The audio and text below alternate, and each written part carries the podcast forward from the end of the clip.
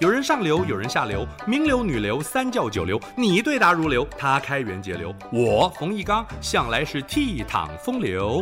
敬请收听《风流人物》来开趴。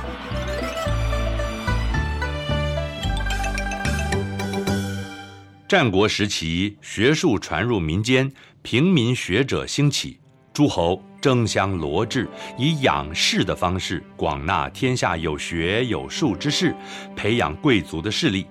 最著名的有齐国孟尝君、赵国平原君、魏国信陵君和楚国春申君，后人称为战国四公子。他们的门下食客有各种类型的人才，立下汗马功劳，也留下许多有趣的故事。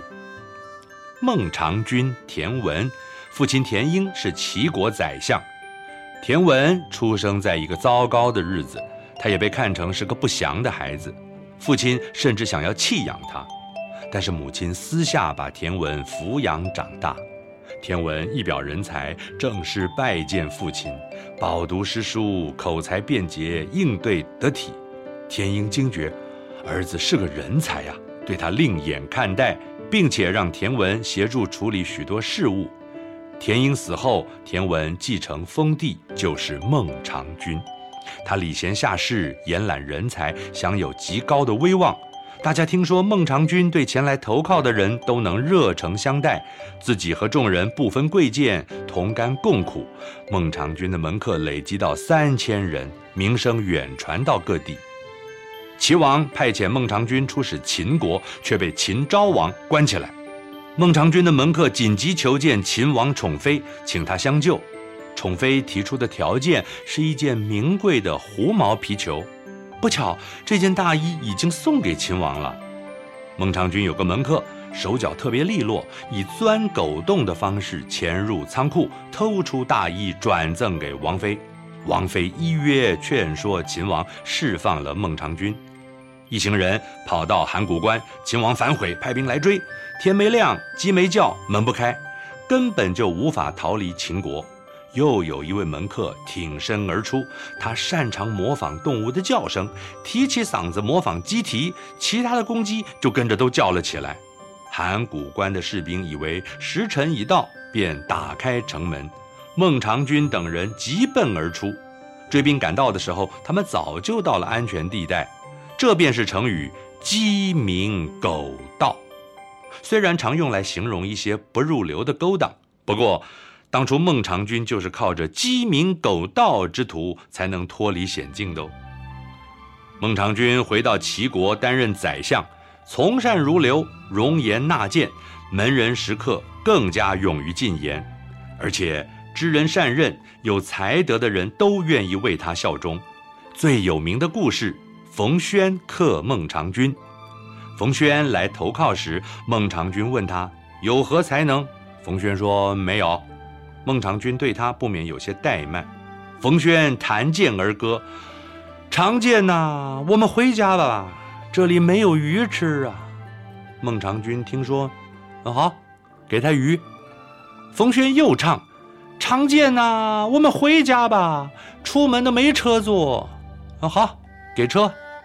冯轩又抱怨：“长剑呐，我们回家吧，这里的待遇没法养家活口啊。”孟尝君一问：“哦，原来冯轩有老母，孟尝君提供了供养母亲的生活所需，冯轩这才停止抱怨了。”孟尝君在封地薛邑借出不少钱财，冯轩替他前去讨债，竟然空手而回。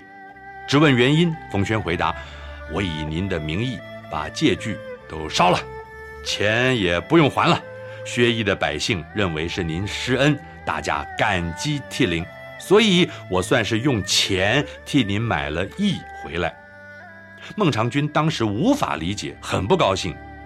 一年后，孟尝君被免官，心情沮丧地回到薛邑，受到百姓热烈的欢迎。这时他才明白冯諼用心良苦。但是冯諼又进言：“狡兔三窟才能避祸，还得再找两窟哦。”冯諼求见梁惠王，建议礼聘孟尝君前来，一定会让梁国富强，却私下让孟尝君三次拒绝梁惠王。齐王听到风声，得知梁国争抢任用孟尝君，下令请他返国任职。孟尝君风光地重新担任齐国宰相，又请求在薛邑建立齐国宗庙，确保安全，这才高枕无忧。成语“狡兔三窟”和“高枕无忧”的典故都在此。孟尝君将出使楚国时，楚王命登徒送来见面礼，是一张精美的象牙床。但是登徒担心运送时损坏宝物赔偿不起，就请孟尝君的门客公孙述出面劝阻。事成愿将家传宝剑相赠。公孙述直接劝谏孟尝君接受了这份贵重的礼物，有损清誉，影响爱民清廉的好名声，而且其他国家未来接待时又该如何准备厚礼呢？孟尝君觉得，嗯，言之有理，欣然同意不收礼。但是见公孙述离开时有些趾高气扬，心中起疑。公孙述坦诚，哎，我有三喜，第一。我说了别人不敢说的话，拦阻您犯错。第二，您宽宏的采纳了。第三，我还可以得到登徒送的宝剑，不免洋洋得意呀。问他，那你宝剑收了没有？哎，未得主公允许，未敢收下。孟尝君宣布，能使我扬名，阻止我犯错，快快提出进谏，我不在意各位是否私下收受礼物。孟尝君明智而忠信，宽厚而爱人，尊贤而重士。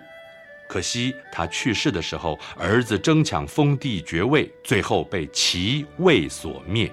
纵横四海的孟尝君因此绝后。